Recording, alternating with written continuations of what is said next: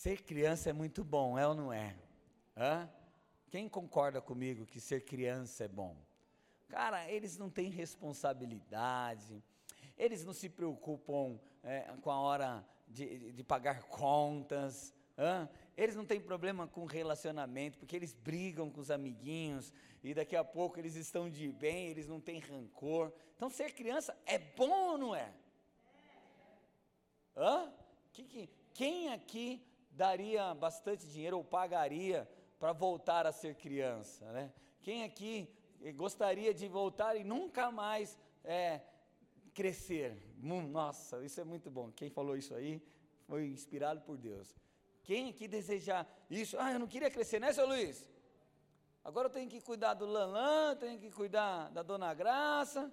Cresceu, né? Ok? Ah, então, ser criança é muito bom, mas quando chega um momento de crescer, né? E nós rejeitamos esse crescimento, isso se torna dentro de nós uma estrutura de orgulho, aonde o centro de tudo somos nós. Eu entendo que ser criança é bom, mas é uma fase na vida de todos. Porque Deus, se Ele tivesse em seu coração o desejo de que ninguém crescesse, com certeza nós seríamos, na verdade, Adão seria já feito um bebezinho, não um homem completo. Percebe?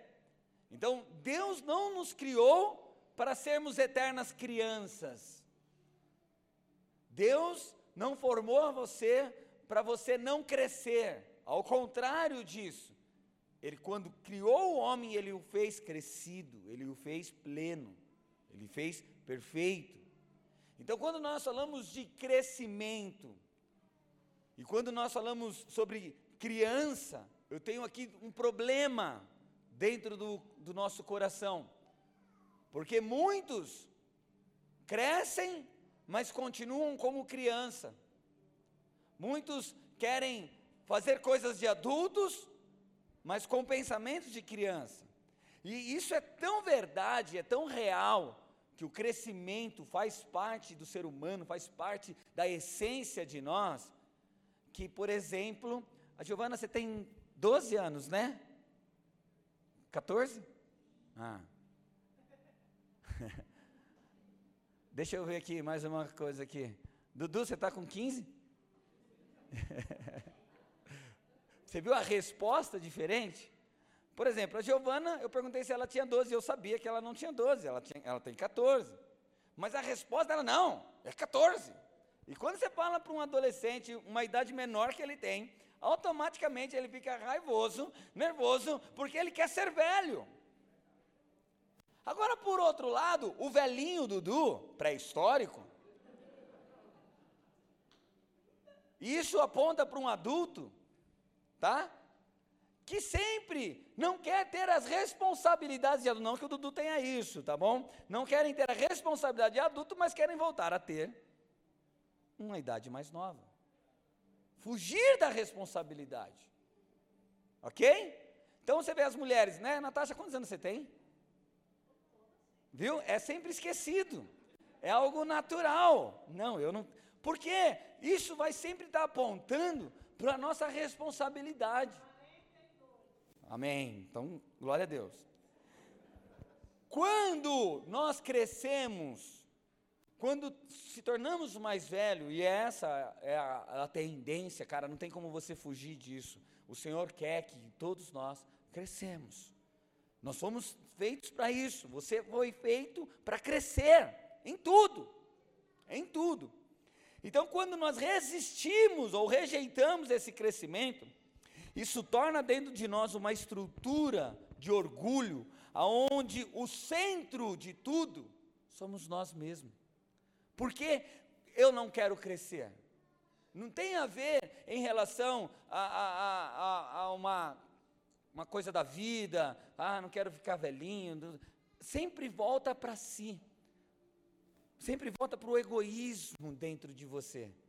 O não crescer não aponta para uma inocência, Ser criança que é bonitinho, maravilhoso, é legal, mas quando você deve ser adulto e maduro, você andar e agir como criança, isso está apontando para um, um, sistema de orgulho, uma resistência daquilo ao qual Cristo fez para você ser. Você nasceu para crescer. Então olhe para a pessoa que está ao teu lado e fala, ei.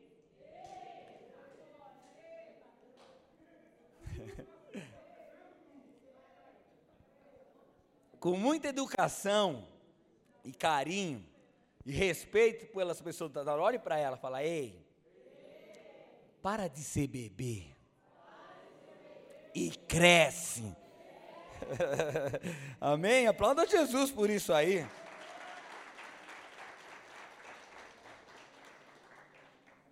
Sabe, nós tomamos, porque essa ideia de ser bebê, nós tomamos um aspecto de inocência.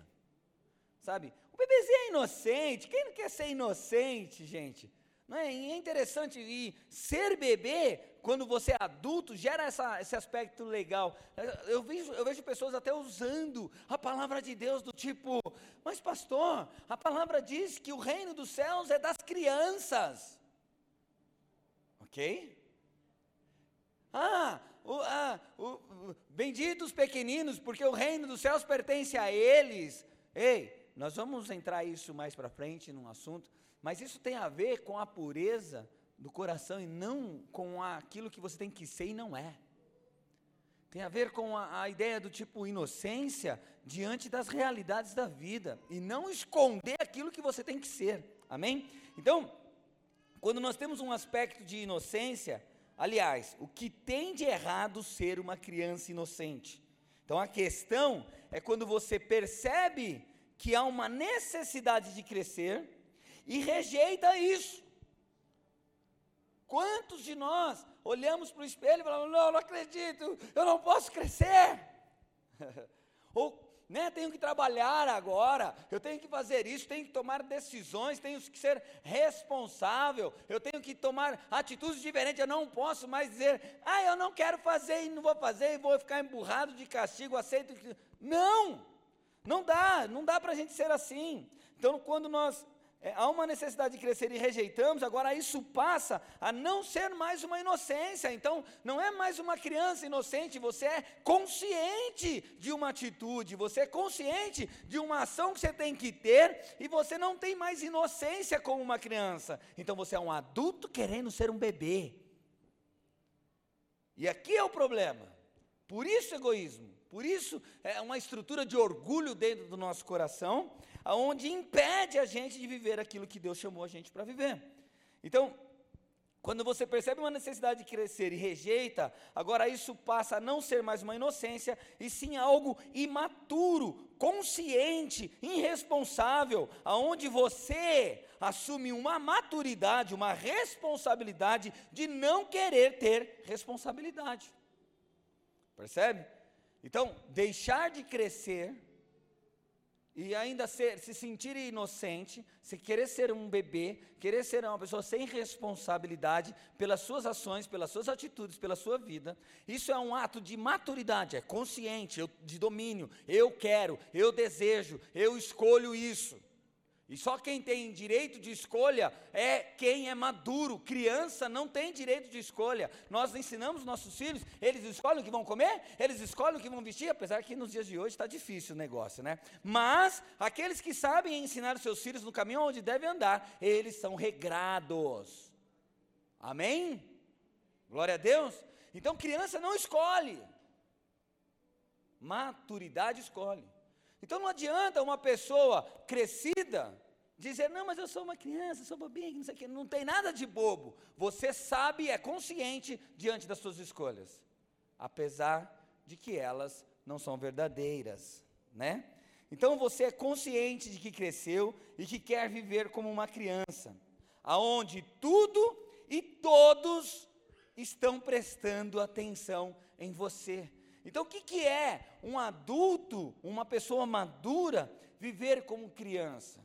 Quando você se torna um centro. Por quê? O bebê dentro de casa faz o quê, queridos? Ele quer chamar a atenção de todos. Você vê aqui nossos pequeninos, eles ficam andando aqui na frente. Não é porque eles gostam disso, de andar, eles nem sabem, mas eles precisam chamar a atenção de alguém. Eles precisam chamar os olhos do Pai. Eles precisam ter uma atitude dessa para falar: "Ei, eu estou aqui". Então, quantas atitudes infantis nós que somos maduros temos tido ao longo da nossa vida? Quantas vezes ações do tipo, eu estou chamando a atenção, sou eu que mando, sou eu que grito, sou eu que falo bravo aqui, enfim. Ações imaturas estão perseguindo a nossa caminhada, a nossa vida, o nosso crescimento, e eu preciso, dentro da minha maturidade, dizer não para isso.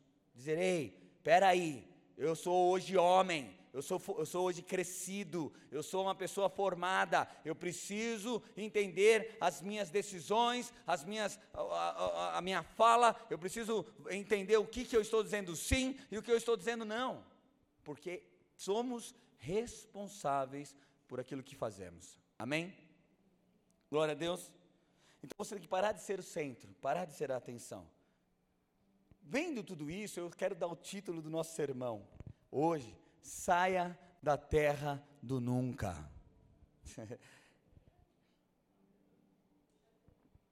Vocês conhecem a terra do nunca? Quem já ouviu falar da terra do nunca? Bom, se está difícil de lembrar, é a terra onde o Peter Pan mora, ok? Por que a terra do nunca? Porque é um lugar onde o Peter Pan jamais quer crescer. O maior medo do Peter Pan é crescer. Por isso ele vive na terra do nunca. Ele vive num lugar onde o tempo não corre e assim ele não se torna velho. Na verdade, parece um filme muito lindo. Eu não quero falar muito do filme, mas algumas coisas são interessantes nesse filme. Lá, ninguém cresce. Ok? Na terra do nunca ninguém cresce. Há um falso pensamento que todos lá são felizes e livres. E esse é um engano. Porque a gente vê a historinha, né, do Peter Pan, pega lá o Andy, né, vai, e os irmãos dela, vai para a terra, e lá que não sei o quê. Mas, na verdade, quem mora e quem domina a terra do nunca é o Peter Pan. Tudo ali está em volta dele, roda em volta dele. Ele tem um arco inimigo para ele poder vencer. Ele tem pessoas que ele quer colocar como amigos. Ele manda, quando ele sai daquela terra, tudo para. Então, deixar de crescer, estar na, na terra do nunca, é você querer tudo em volta de você. Tudo rodeia você. Olha que interessante. Então, Peter Pan é a realidade do ser humano imaturo e egoísta. Ok? Porque quando eu não cresço, eu deixo de ter responsabilidades.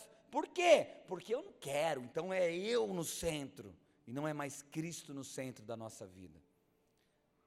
Quando nós entregamos e temos consciência de que Cristo é o Senhor, nós não dizemos para o Senhor assim: Jesus, é, vem aí, cola aí comigo, anda comigo. Não. A gente diz assim: seja o Senhor, seja o Rei, seja o dono, seja aquele que me conduz, me leva à maturidade, me leva ao crescimento. Amém? 1 Coríntios, capítulo 3, verso 1, diz o seguinte: E eu, né? Irmãos, não pude falar como a espirituais. Fala, como a espirituais. Mas como a carnais. Fala, como a carnais. Agora sou eu. Como meninos em Cristo. Com leite vos criei e não com manjar. Porque ainda não podeis, nem tampouco ainda agora podeis então, a Bíblia aponta para nós, ela considera maturidade pessoas que levam a sério as questões espirituais. Então, um ser maduro, um cristão maduro, uma pessoa que é madura, ela não brinca, ela não, não, não tutibia, ela não vacila com aquilo que é real, aquilo que é verdadeiro, aquilo que é palavra, questões espirituais. E, e, e ela considera meninos, crianças, as pessoas que levam a sério questões carnais. Então, eh, são duas pessoas que estão andando no nível de maturidade, mas aonde Deus olha para elas, e os pontos de vista, uma é madura em ser espiritual, por considerar a palavra e as coisas dos céus verdadeiras e reais, e a outra, ela é vista como criança, imatura, por considerar as coisas terrenas, carnais, que levam a elas a sérios, do tipo, cara, é o meu valor que importa e não o valor de Deus. Mais uma vez eu volto para a terra do nunca. Mais uma vez eu entro num lugar onde tudo tem que rodar em volta de mim e eu não quero ter uma responsabilidade de dizer, eu estou errado, eu falhei, eu errei, me perdoa, coisas do tipo. Amém? Glória a Deus. E no verso 3 de 1 Coríntios, capítulo 3, ele começa a apontar aqui o tipo de situações que são maturidades carnais maturidades ou pessoas que têm isso como verdade, como é, a realidade e como um princípio de caminho, de andar. E ele diz assim, ó, por que então são carnais, né? Porque ele fala assim, nem tão pouco ainda agora podeis. Por quê? Porque ainda sois carnais. Está aqui. Porque ainda sois carnais. Pois, por que sois carnais? Havendo entre vós, no meio da igreja, olha só, inveja, Será que tem isso no nosso meio? Contendas, será que tem isso no nosso meio? Não é no meio da igreja igreja, porque aqui também tem isso. Mas a igreja, querido, não é esse templo, não é isso aqui, não é uma igreja, porque isso aqui está prestes a acabar. Se você não sabe, a instituição igreja, templos igreja, está prestes a ser aniquilado da terra. E a igreja vai ser nos nossos lares. A igreja vão ser em nossas casas porque não vamos mais nos poder nos ajuntar. Isso está breve, breve, está chegando. O dia do Senhor está chegando.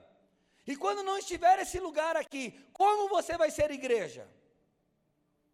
Aonde você vai ser igreja? Então não existe mais igreja, não existe mais adoração. Se você for ler Atos, o nome da nossa igreja, não tinha igreja, não tinha templos. Eram nas casas das pessoas. Cada casa uma igreja. Amém? Está entendendo? Por isso a gente trabalha nas células. As células não é um lugar de fazer, não tem o que fazer, vamos pôr lá. Nós estamos aprendendo a ser igreja sem igreja. Amém? Glória a Deus. Entenda isso, escute isso. Então ele está falando aqui assim, ó. Quando esses sentimentos, não quero que você coloque a tua cabeça, ah, mas é só os crentes, não, é dentro da casa dos crentes, tá bom? Amém? Abençoados. então vamos lá. Ele fala assim: porque é, havendo entre vós invejas, contendas e dissensões, não são porventura carnais? E não andais segundo os homens? É igual aos homens no sentido aqui, as pessoas que andam sem os princípios de Deus. Cara, e será? Mas pastor, é, não tem inveja na minha casa, não tem é, contendas, não tem é, dissensões. É que quando as palavras aparecem na Bíblia, a gente foca em algumas coisas, mas eu queria ramificar elas aqui para vocês. Quero dar uma estrutura de inveja. Sabe o que é inveja? Inveja é egoísmo. Tem egoísmo na sua casa? Inveja é um desejo desenfreado. Tem esse desejo desenfreado, descontrole? Por exemplo, você sabe que você não pode ficar tantas horas na, na, na internet, mas o seu desejo é muito maior e você vai ficar tantas horas na internet. Você sabe que é, é, você tem que ter um período de leitura da palavra, um período de adoração dentro da tua casa. Não, mas você está tão ocupado com os desejos de limpar a tua casa, que a sua casa é mais importante do que você parar para é, é, ter um momento com Deus. Sabe, queridos, desejos é importante nós termos desejo.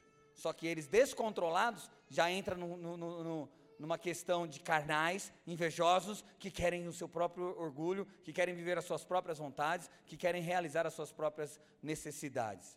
Então, olha aqui como começa, o Senhor começa a falar assim: ei, uma igreja que tinha que ser madura espiritual, está vivendo como uma igreja carnal, infantil, crianças. Ele continua dizendo assim: ciúmes, você tem ciúmes? Hã? Tem ciúmes do namorado, tem ciúmes da namorada, já brigou com o marido por causa do celular, já brigou com. Enfim, Quantos, quantas atitudes de ciúmes você tem? Quem tem ciúmes é um crente carnal, é uma criança. É isso que Deus está dizendo. Ele continua assim: ganância, ou melhor, vou, vou dar uma palavra melhor: olho gordo. Nossa, meu. Você já falou para alguém na tua casa, nossa, tem um olho gordo, hein, irmão? Que não sei o que, né? Enfim. Aí ele continua, ó, então inveja está dentro disso. Vamos para contendas. Discussões, tem discussões aí na tua casa? Calma aí, deixa eu entender uma coisa. Uma discussão, ela é sempre importante na nossa vida, desde que ela respeite o próximo, desde que ela entenda os limites, desde que ela pare para ouvir, dar atenção. Então a gente vai discutir um assunto, eu e o José Reis, e ele vai me ouvir a minha tese, ele vai dar atenção, ele vai valorizar. Essa é uma discussão saudável. Mas quantas discussões dentro da tua casa tem para vocês provarem quem está certo? A intenção não é a discussão. A intenção não é o assunto ao qual está sendo discutido. É só quem tem razão. Isso é ser carnal. Isso é ser imaturo. Isso é ser criança. Né? Ele fala que alteração, será que tem alteração de humor dentro da sua casa? Desentendimento, desavenças, discórdia. Tem aquele que sempre discorda dentro da sua casa? Tem? Então, crente imaturo. Olha para quem está do teu lado e fala: É, filhão, Tá ruim para mim. ai, ai. Debate, bate-boca, polêmica, controvérsias, conflito, briga, disputa, rincha, litígio, separação, contenção, contestação, demanda, porfia, tudo isso é contendas. Se essas coisas têm andado na tua vida, querido, de verdade, Está cheirando mal, porque você tem feito cocô nas calças. Bebezinho. Tem que trocar a fralda. Amém?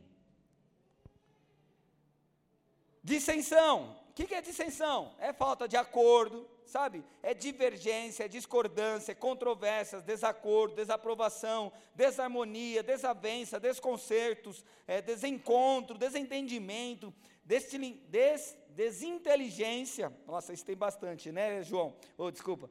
Diferença, dissenso, né? Dissentimento, divisão, separação, discórdia, alteração, questões, atrito, barulho. Tem barulho na tua casa? Hã? Ó, batalhas, briga, colisão, conflitos, né?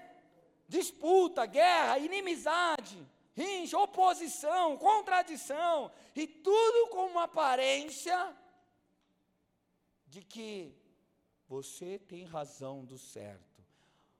A inocência do bebê. Queridos, talvez essas coisas sejam importantes acontecer, mas a, a intenção do nosso coração, ela tem que ser pura, ela não tem que ser eu tenho que ter razão, mas ela tem que levar a Cristo. Cristo tem razão. A palavra tem razão. Porque não tem mais a ver comigo. Então, se alguém vem para mim e fala assim: Ah, pode adulterar, pastor? Eu concordo que pode. Eu vou falar assim, não pode, você é louco. Só porque eu quero provar para mim que eu estou certo, eu estou errado. Vou falar assim, ó, oh, irmão, a palavra está dizendo não. Agora, se você vai adulterar ou não, o meu amor e o sentimento por você não muda nada. Você não está contra mim, é contra a palavra. Sabe que essa pessoa vai brigar com você? Nunca. Ela vai falar, é, né? É a palavra. E contra a palavra ninguém pode. Agora, quantas vezes você entrou numa discussão teológica, numa discussão de sentimentos, numa discussão de política, e tudo isso, você só entrou para provar que você é o cara inteligente. E quando você faz isso, você é uma pessoa imatura, é uma pessoa carnal, é uma pessoa que está na terra do nunca, não quer crescer. Então Deus está falando, saia da terra do nunca. Então, crescimento espiritual, querido, é uma questão básica, sabe, para todo cristão. Então nós temos que crescer. Crescer é que todo ser humano deve desejar. É natural, nós já falamos sobre isso no começo. Algo que é essência em nós. Crescer é algo, uma intimidade, crescer no quê? Intimidade com Deus. O que mudou na sua vida desde o momento que você encontrou o Senhor em relação à sua intimidade com Ele? Sabe, é, as pessoas, elas começam uma caminhada com Cristo E aí, se ela fica no mesmo propósito lá atrás, ela não tem crescimento. Sabe, Jó, ele passou por lutas e dificuldades na vida dele. Mas num certo momento da vida dele, ele falou assim: Eu conhecia Deus de ouvir falar, hoje o conheço face a face. Então há dois pontos na gente em conhecer a Deus. Há uma necessidade de sairmos de conhecer a Deus por ouvir falar. Por quê? Vamos supor, por que, que você ora? Porque o pastor falou que é importante orar. Tá, por que, que você perdoa as pessoas? Porque o irmão falou que é importante perdoar. Você, por quê? Ah, porque eu ouvi dizer que dá certo. Ei, essa é um relacionamento íntimo de, com Deus, só que do que as pessoas falam, não que você tem convicto dentro de você. Então você conhece Deus de ouvir falar. Mas se eu falar para você, oh, quando você dobra, você, dobra o joelho no teu quarto lá e fala, Jesus, vem cá, senta na minha cama, deixa eu deitar minha cabecinha aí, eu quero sentir um carinho teu. Você vai falar assim, isso dá, pastor? Porque, querido, você está querendo ter um relacionamento com Deus só de ouvir falar, mas você precisa ver Deus face a face, você precisa conhecê-lo face a face, e Ele quer ter esse nível de intimidade, Ele quer que você cresça nessa intimidade, para que essa verdade seja na sua vida, para que você tenha convicção. Não é porque alguém falou, mas é porque você experimentou. Quando um ateu, quando um teólogo, quando questões é, é, in, é, insolucionáveis, questões que você não tem resposta, chegam diante de você. Se você tem um relacionamento com Deus de ouvir falar, você vai engasgar, você vai deixar a dúvida entrar no teu coração, é capaz de até mudar de religião, querido. Mas se você tem um relacionamento face a face com Deus, você fala assim, ó, oh, querido, você pode provar com todas as letras que Deus não existe. Mas eu vi ele. Não sei te explicar não sei te falar como que é isso, eu vi, eu tenho convicção e nada tira isso de mim. Percebe o que é crescimento espiritual? Crescimento na intimidade com Deus, crescer em conhecer a palavra, é preciso. Você precisa ter mais intimidade. Crescer nos relacionamentos, cara, sabe? É parar de querer provar que você está certo, querido. Começar a ter verdadeiros relacionamentos, não pessoas que você é inimiga, que você fala oi, sorri, e depois está falando mal dela por trás. Não é esse tipo de relacionamento que Deus quer conosco. Ele entristece, ele fica angustiado. Cara, eu tenho que ter amigos que saibam ouvir a verdade e entender que eu não quero mal e que aquela verdade vai doer, mas é o amor. E da mesma forma eu tenho que saber ouvir pessoas que têm que falar a verdade e falam para mim e eu só aceito, eu deixo isso aberto. Ei, eu já falei aqui, se você tem um problema comigo, fala comigo. Eu não sou um bicho, eu não sou um monstro, eu não vou brigar, eu não vou sair na porrada com você. Eu vou, te, eu vou, primeira coisa que eu vou fazer já de antemão, te pedir perdão pelo sentimento. Mas pastor, você nem sabe qual é o sentimento, por que você vai pedir perdão? Porque o sentimento é verdadeiro dentro de você. A causa não é. A causa que causou esse sentimento não é verdadeira, porque nunca foi minha intenção te magoar. Mas eu posso errar, eu sou sujeito a erro. Então, quando você tem a intenção no coração de expor alguém ou falar mal de alguém, você é falso com essa pessoa, você não é amigo dessa pessoa. Por exemplo, você já falou para alguém que ela não está cheirando muito bem? Já? Então você é amigo dessa pessoa. Agora, se você não tem coragem de dizer isso, cara, você é o maior falso com essa pessoa. Você já viu alguém com uma cocota de nariz parecendo e você, mano, fala ou não fala? Fala ou fala?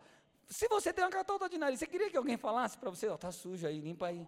Não é? Ou você quer pagar de palhaço aí para tudo quanto é lado? Percebe? Se nas coisas visíveis nós queremos que aponte nossos defeitos, por que, que você é bravão quando alguém fala alguma coisa? Você sabe o que vai acontecer? Você vai criar uma estrutura e ninguém mais vai falar dos seus erros. E aí jamais você vai ser consertado, porque a palavra de Deus diz que o ferro afia o ferro.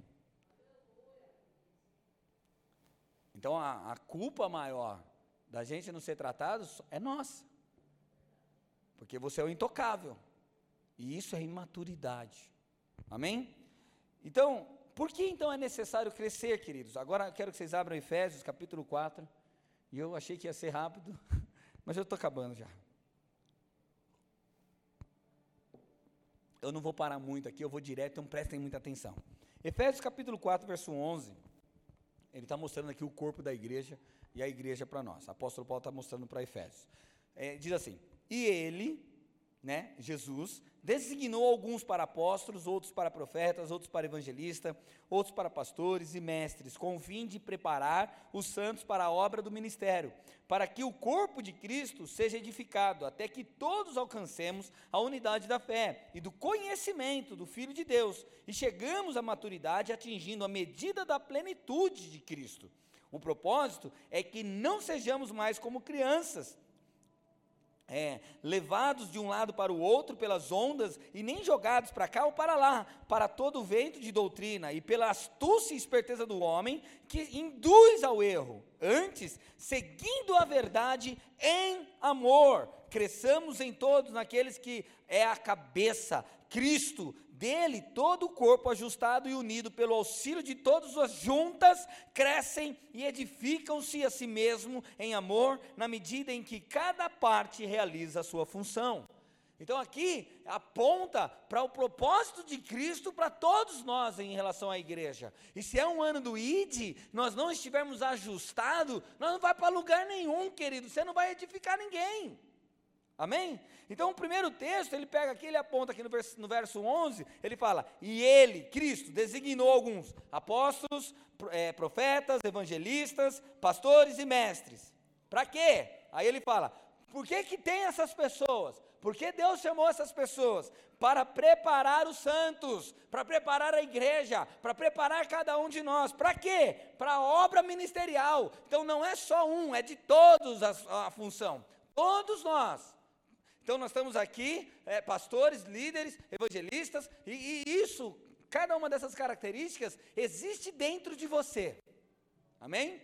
Ok? É, é, um dom de Deus, é uma graça de Deus para todos nós. E para quê? Para a obra do ministério. Para que o corpo de Cristo seja edificado, cresça, seja montado, seja feito. A vontade de Deus. O Cristo é o cabeça, mas existe um corpo.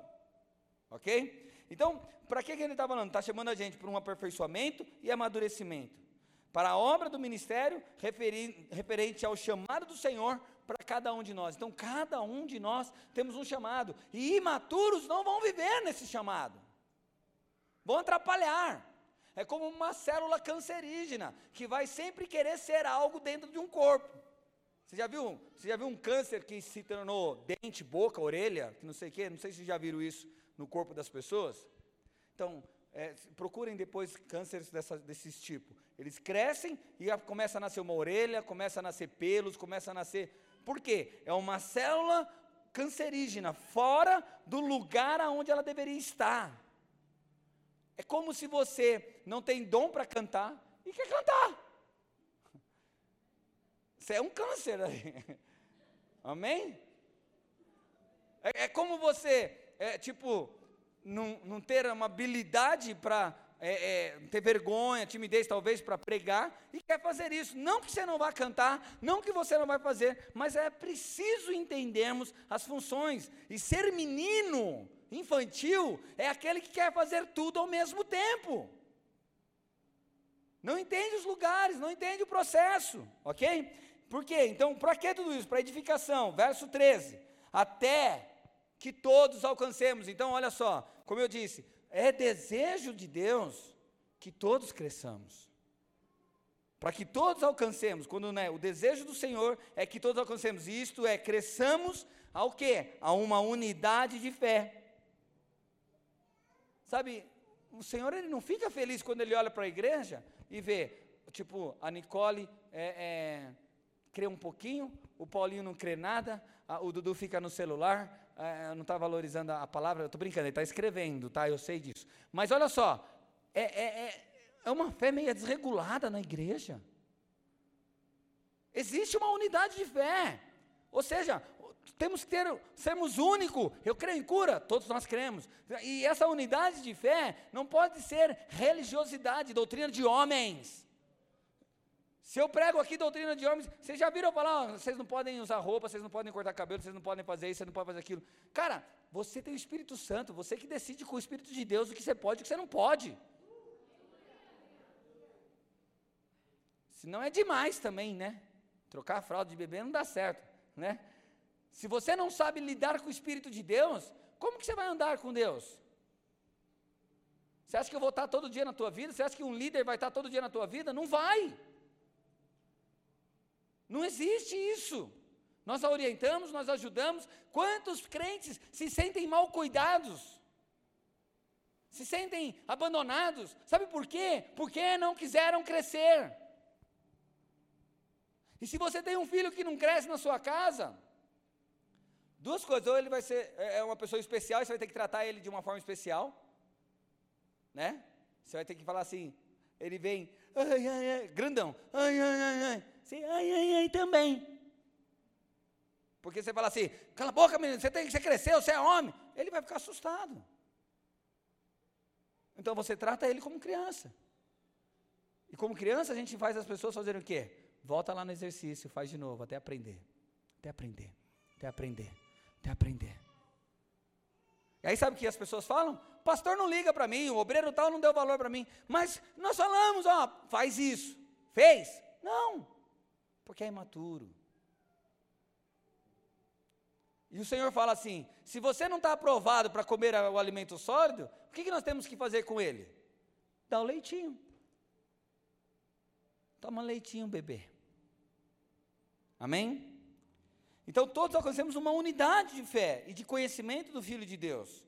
E chegamos à maturidade, atingindo a medida da plenitude de Cristo. Então há um propósito de crescimento.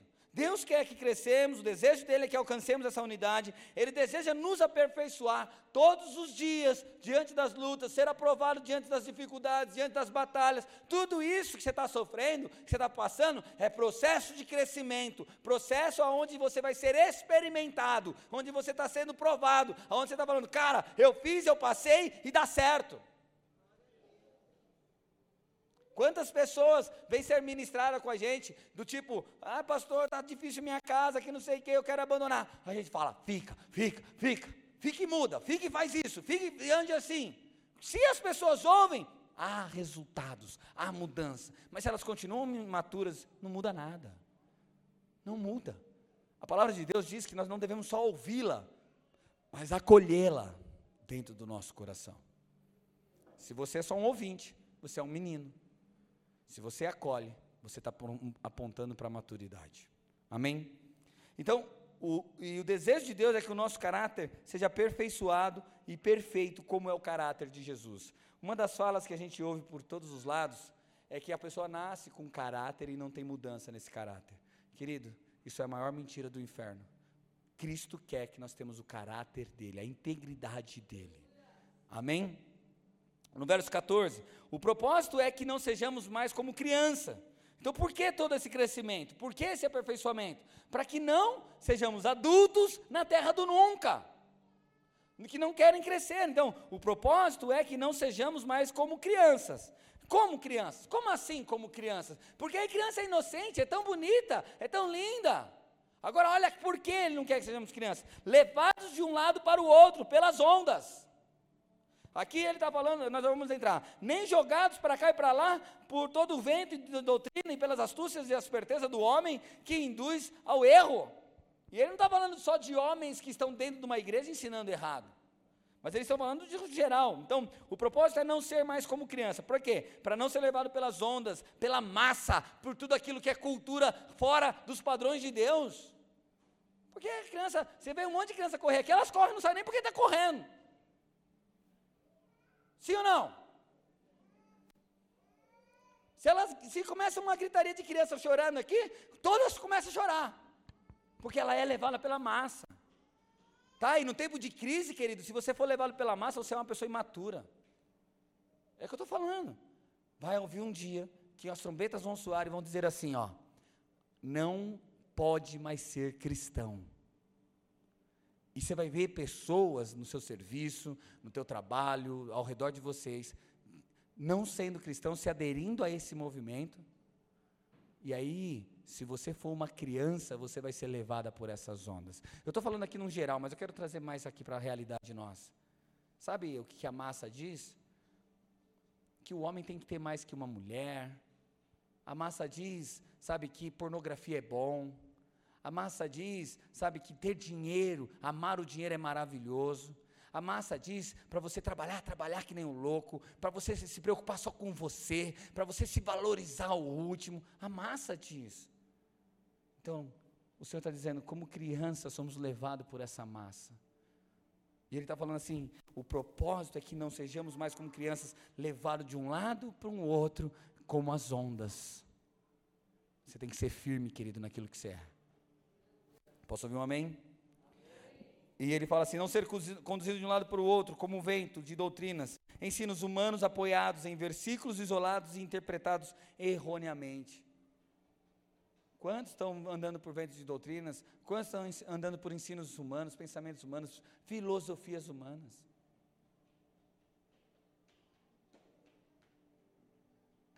Um dia o menino falou assim: Mas, pastor, eu não sei como falar com um ateu, porque o cara tem todas as provas que não sei o quê. Eu falei: Então, faz o seguinte: só faz uma pergunta para ele. Aonde ele leu? Ah, ele leu no livro do. É, vamos dizer, Einstein. Ele leu no livro, o espírita leu no livro do kardecista, do Allan Kardec. O outro leu no livro de Alain Lama, de Maomé. Tá. Esses escritores, cadê eles? Mortos enterrados, aonde seus ossos estão lá, virando pó. O meu, que escreveu esses livros, Jesus Cristo, está vivo, assentado à direita de Deus. Qual o livro melhor? De quem está vivo e é real ou de quem é uma pessoa que só falou o que pensa e agora está morto e não valeu de nada? Acabou. Então, quais são os costumes que você tem seguido? De homens? Simples mortais ou de um Deus todo-poderoso que veio a essa terra como homem e ressuscitou ao terceiro dia, está vivo agora à direita, do, à direita do Deus Pai e se assenta agora diante da congregação, assiste-nos agora ouvindo a voz dele? É essas questões que tem que estar resolvidas. Um maturo espiritual crê e não tem dúvida disso. Um menino questiona. Verso 15: Antes, seguindo a verdade em amor, cresçamos em tudo naquele que é a cabeça, Cristo. Então, olha só. Então, o que é um maturo? É aquele que segue a Cristo, porque seguir a verdade, a verdade é Cristo. Jesus fala assim: ó, Eu sou o caminho, a verdade e a vida. Então, seguir a verdade é seguir Cristo. Mas existem muitas pessoas seguindo Cristo e, e, e dizendo que ama Cristo, mas não é verdadeiro isso. Porque um amor egoísta, um amor que volta para si, é um amor imaturo e infantil. Mas um amor maduro, um amor é, verdadeiro de Cristo, é, porque muitas vezes a gente coloca que amor é o que, queridos? Quando você fala de amor, é um coração vermelho, lindo, apaixonado. Quando você vê amor, você vê tanta bondade, né? Você vê sofrimento em amor? Fala para mim. Quem vê sofrimento em amor? Isso não é amor, não, isso é sofrimento. Você não já falou isso para alguém? Hã? Você não já sentiu isso também? Sim ou não? Tá? O amor não é um desejo ardente por outra pessoa. O amor é, é, ele não é ser bem tratado, bem cuidado, ganhar presentes, ser o centro das atenções. Isso é ser um bebê espiritual. Sabe o que a Bíblia diz? Que amor, abra aí 1 Coríntios 13, 4. Diz assim, ó. O amor, sabe o que é amor? O amor é paciente. Você que ama teu namorado e ele chega atrasado e você briga com ele, você não ama ele, tá? Você tem um ciúmes e um domínio sobre ele. Isso é tudo egoísmo. Você é um bebê imaturo. Porque se é paciente, ele sabe perdoar, ele sabe dar oportunidade, ele acredita na mudança. Hã? Se você, o amor então, ele é paciente, o amor ele é bondoso, né? Então ele age em bondade. Se você ama, você não briga, você não é ruim, você é bondoso, você dá chances. O amor, ele não tem inveja, ele não é orgulhoso, ele não quer para si próprio. Ó, o amor, ele não se vangloria, tipo assim, eu sou o cara. Para, o amor não tem nada disso. Isso não é amor. Quantas vezes você falou na tua casa lá, amando a sua mulher, eu pago as contas aqui. Eu dou de tudo aqui. Não é amor, cara.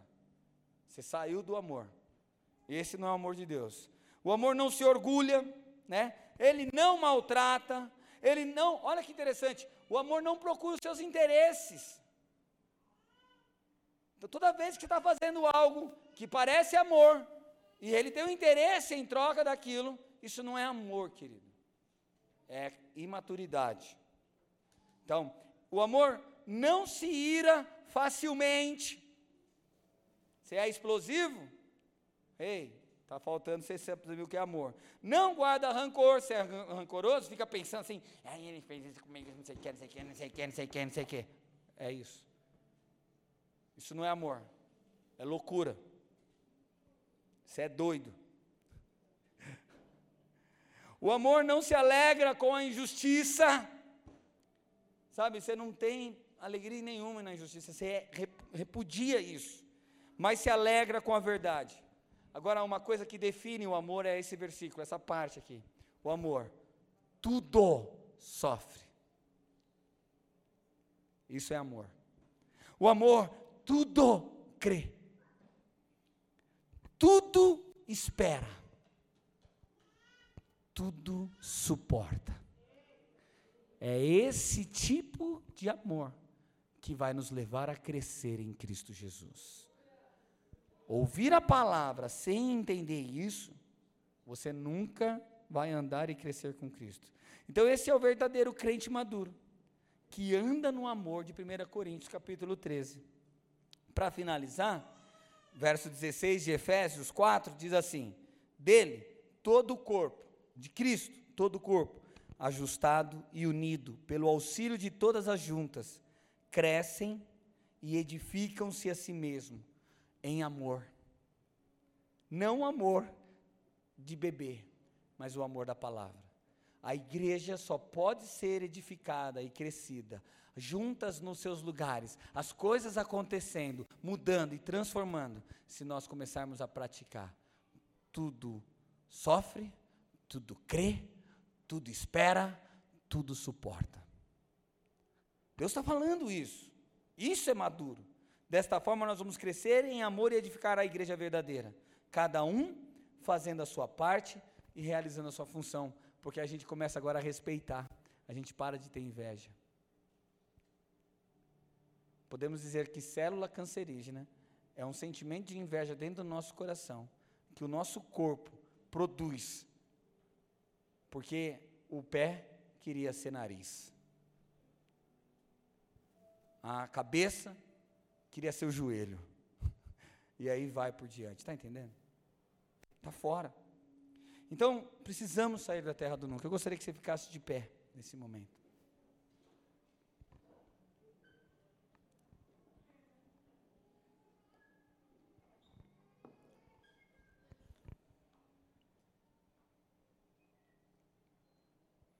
Hebreus, capítulo 5, verso 11, para nós finalizarmos, diz assim: ó, Quanto a isso, temos muito que dizer, coisas difíceis de explicar, porque a palavra de Deus, algumas vezes, vai dizer para você amar aquele homem que um dia matou mais de 15 criancinhas. Eu estou sendo bem radical aqui para você entender. Porque um dia a palavra vai dizer para você amar alguém que te fez mal. A palavra um dia vai dizer para você que você está numa pior da tua vida. Espera, crê, as coisas vão melhorar. Um dia essas coisas vão acontecer na nossa vida. Então, Paulo está dizendo assim, coisas difíceis de explicar porque tanto essas coisas acontecem. Mas por que, que é difícil? Por que, que é, o, o crente bebê não consegue entender essas coisas? Eles acham que essas coisas é loucura porque vocês se tornaram lentos para aprender. Embora a, a, a, esta altura já deviam ser mestres, ou seja, adultos, formados, ensinados na palavra, precisam de alguém que ensine vocês novamente, novamente, os princípios elementares da palavra de Deus, as bases bíblicas. Estão precisando de leite e não de alimento sólido. Então, uma igreja que vai edificar outras pessoas, que vai transformar o corpo de Cristo, de vez já está lançando isso lá fora, está vindo para beber leitinho aqui dentro, está vindo aqui para ser, ai, pastor, está com probleminha nisso. Você já sabe o caminho.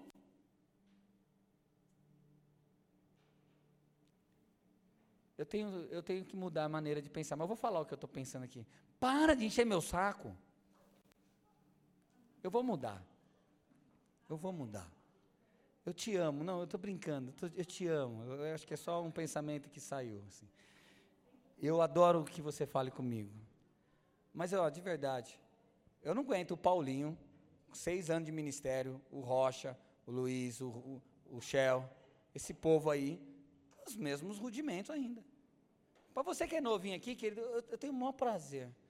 Mas se eu já falei mais de dez vezes a mesma coisa para você, não me procura mais não, por favor. Você já é para andar naquilo. Isso é para crescer. Você sabe o que tem que fazer. Sai da terra do nunca. Sai das, das faltas de responsabilidade. Sai da falta de compromisso de você ter responsabilidade por você mesmo. Você é responsável por você. Amém? Ele está falando assim: tornaram-se leite. Então, estão precisando de leite e não de alimento sólido. Quem se alimenta de leite ainda é criança e não tem experiência no ensino da palavra, da justiça. Mas o alimento sólido, querido, é para os adultos, os quais exercitam, são experimentados, tem marca, carregou aqui sofrimento, choro por Cristo. Entendeu o processo, entendeu o propósito. Ah, ninguém mais tira isso do teu coração, querido, porque isso é experimentado, isso é adulto, isso é maturidade cristã. É isso que Deus está falando. Tornaram-se aptos para discernir tanto bem quanto mal. Ou seja, você não precisa tanto de auxílio, você não precisa disso. A gente vai ter, nós vamos agora é, é, entrar na comunhão dos santos. Há três processos de ajuntamento dentro da igreja: o Evangelho, né? O, a reunião dos santos, que, que é o lugar mais seguro que a gente vai sentar na mesa, não é para discutir que você está certo ou você está errado mas para a gente compartilhar daquilo que Deus tem nos ensinado, e em comunhão a gente vai dividindo isso. Aqui, o, terceiro é a igreja, aqui, ó, que a gente junta e fala tudo isso. O evangelho a gente põe as pessoas na rua, as outras a gente é o discipulado, vai estar lá discipulando, e os outros é a comunhão dos santos. Queridos, eu queria muito sentar com vocês para nós ter comunhão. Sabe, compartilhar coisas é, do céu celestial. Mas para isso a gente precisa ser maduro. Temos que parar de sermos infantis. Amém. Então abandone o teu orgulho, porque é o orgulho que faz a gente estar na terra do nunca. Abandone o teu medo, não tenha medo de crescer. Cara, isso vai te levar a níveis maiores. Abandone, sabe, é, é, é tudo aquilo que te é tropeço na sua vida, todo sentimento errado. Comece a tomar decisões de pessoas maduras, sabe? Medite constantemente na palavra, ore, busque o Senhor, para que Ele possa te levar a um nível maior de crescimento. Amém? Estenda suas mãos. Pai, eu te agradeço, em nome de Jesus, por essa palavra, por cada vida aqui, que ela penetre os corações e que ela possa entrar numa terra fértil e produzir frutos 30, 60, 100. Em nome de Jesus, abençoa a tua igreja para a honra e glória do teu santo nome. Amém e amém. Que o amor de Deus, a graça do nosso Senhor Jesus Cristo, a comunhão e a consolação do Divino Espírito Santo de Deus seja hoje conosco e para todos sempre, todos digam. Vai na paz, querido. Deus abençoe.